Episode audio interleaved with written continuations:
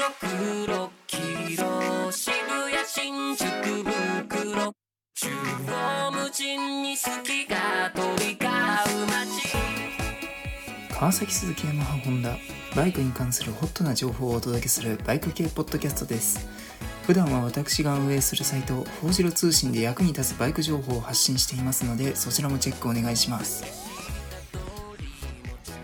おはようございます。えー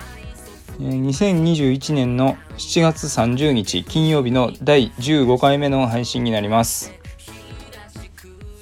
私事になるんですが昨日から大阪に来ました。なんで今収録してるのはバイクニュースラジオの大阪スタジオからっていうことになるんでよろしくお願いします、まあ、今回からせっかく大阪に来たってこととこっちの方がちょっと皆さんに親近感を持ってもらえるかなってことで関西弁でお送りしていきたいと思います。ブログではブラインドコーナーについての記事を書きましたと。あのまあ峠とかでよくあるブラインドコーナーなんですけどこういったところが苦手だなっていう人はこの記事を読んでいただけると峠も安全に速く走れるようになると思いますのでぜひご覧ください。ラッキーバイクについてなんですけどあの今週から少しラッキー度を下げます。はい。あのこれまでマジモンのラッキーバイクしか紹介してこなかったんですよ。はい。あのハブセンターステアリングなんて、まあ、行動適当に走ってる人1週間程度じゃ出会えないじゃないですか。まあ、ってことなんでより皆さんに幸せをお裾分けするためにもラッキー度を少し下げさせていただきます。ということで今週のラッキーバイクが TS125 TS125 ですね。ハスラーになります。でこのハスラーなんですけどオフロードバイクの中でもまあ競技するためじゃなくてあんまり整備されてないような道を走ることを目的に作られたモデルでして軽自動車にハスラーってあるじゃないですか。あの車の名前の由来はこのバイクですと。いうことで、まあ、それだけ昔人気があったバイクでもあります。はい。でこの実用的なバイクを見られたあなたは今週はより合理的な判断を下せるようになるでしょう。じゃあ今週もちょっと慣れない関西弁かもしれないですがよろしくお願いします。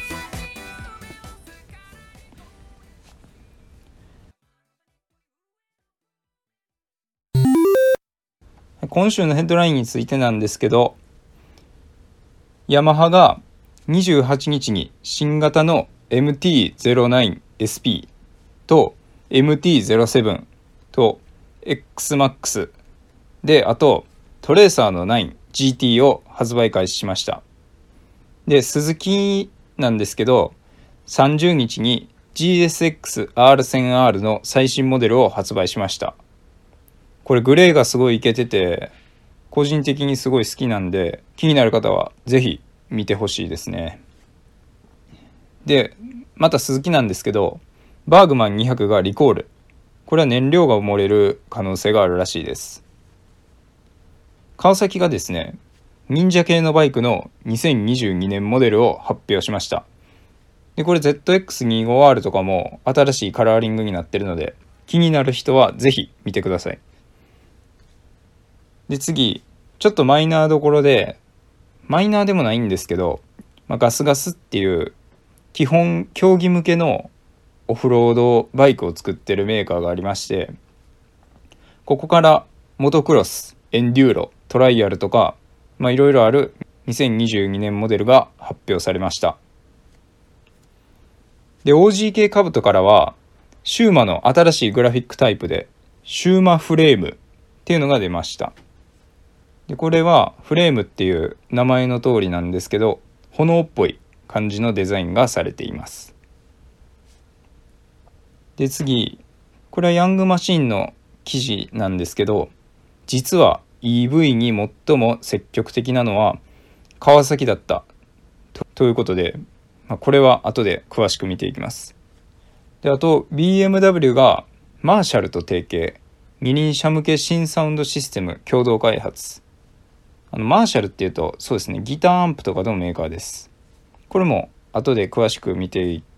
て電動バイクで新しいレンタルサービスが始まったということでこちらについても後で見ていきます。ヤングマシーンの記事で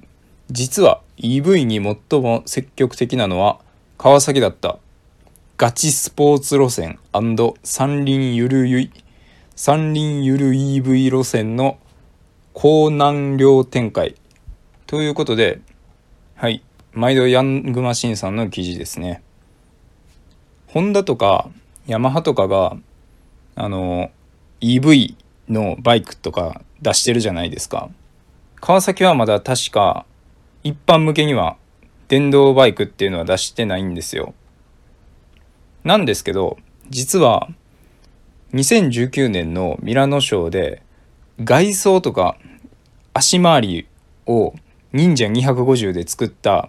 まあ、電動バイクっていうのを発表してましてこのバイクトランスミッションがついてたりすごい面白い EV の感じなんで、まあ、これも川崎が模索する EV のスポーツ系バイクということで非常に今後が気になるようなものになってますね。で、ヤングマシンさんで、川崎が申請した特許の話をしてまして、パラツインのエンジンにモーターがついてるっていう感じの、まあ、いわゆるハイブリッドみたいなエンジンの特許を出願していますと。で、もう一つなんですけど、ブーストボタンみたいなのをつけまして、これを押すと、モーターへの電流を増やしてトルコ増大させるようなロマンある機構もすでに特許が出願されていますと。川崎の EV 系スポーツバイクに関しましては非常に楽しいことになってますね。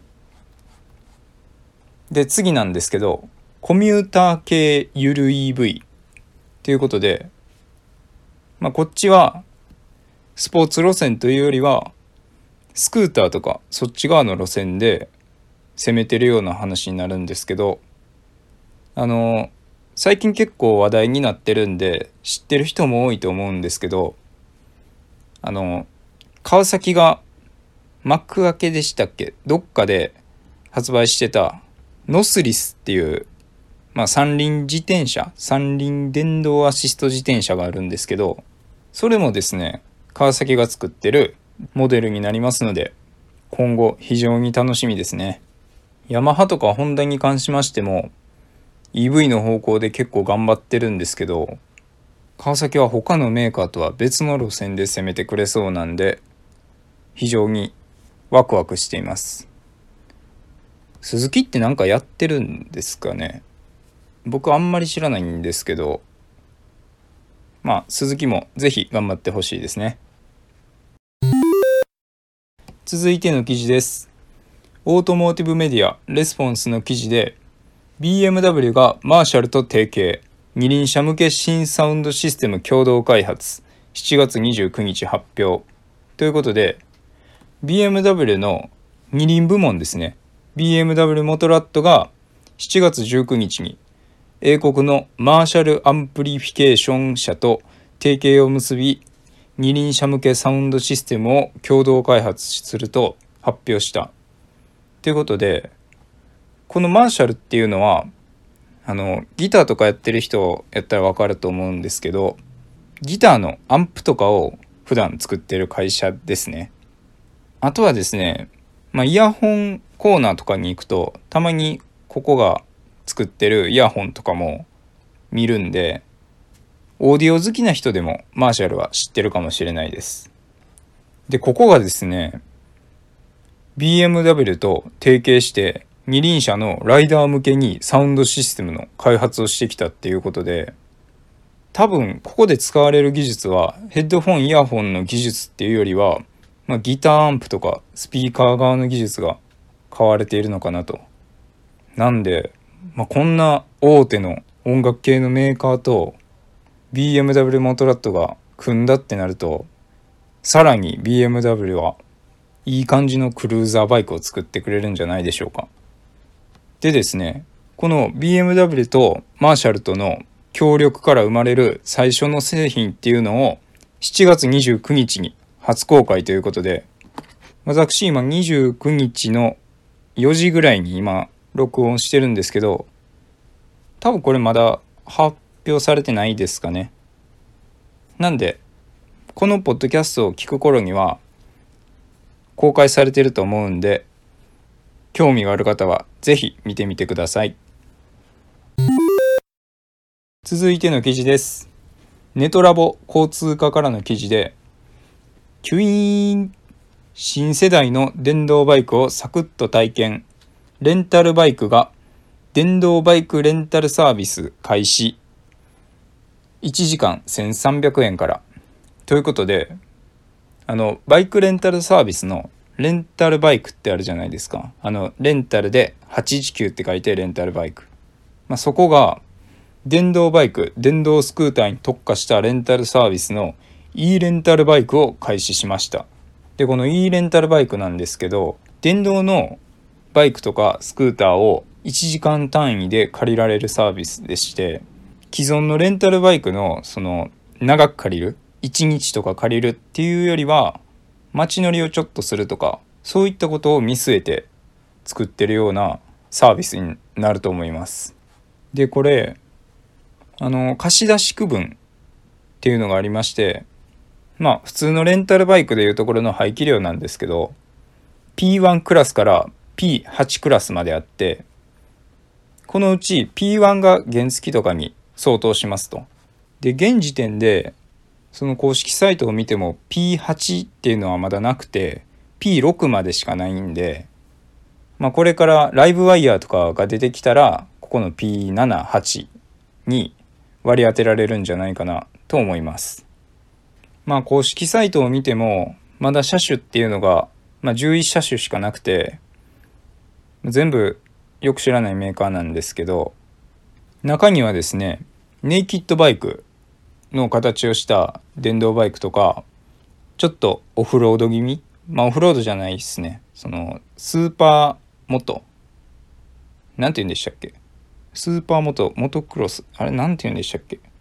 モタードですね。モタードの形をしたバイクもあったりあこのモタードサーロンですね。これ見たことあります僕。ここはあのオフロードのやつを結構作ってたメーカーですね。なんで EV バイクを試しに乗ってみたいとかいう人は非常にいいサービスなんじゃないかなと思います多分この1時間とか2時間で貸し出ししてるっていうのは、まあ、充電の面があるんじゃないかなとそういった感じなんで試しに EV バイクに乗ってみたい人はこれを機にぜひレンタ、いいレンタルバイクさんを利用してみてはいかがでしょうか。あの、私事になるんですが、私、自転車の趣味があって、結構スピード出せる自転車持ってるんですよ。で、ついこの間の話で、自転車で普段バイクで行くようなワインディングまで来たんですね。でその日あの調子よくて自分の中であれ？これ膝いけるんちゃうかな？って思いまして。膝真横に突き出して、まあ、直角二等辺三角形の状態で走ってました。まあほんならなんか後ろからむっちゃ速いロードバイク集団が来てまあ土の子を見るような目でガン見されました。はい。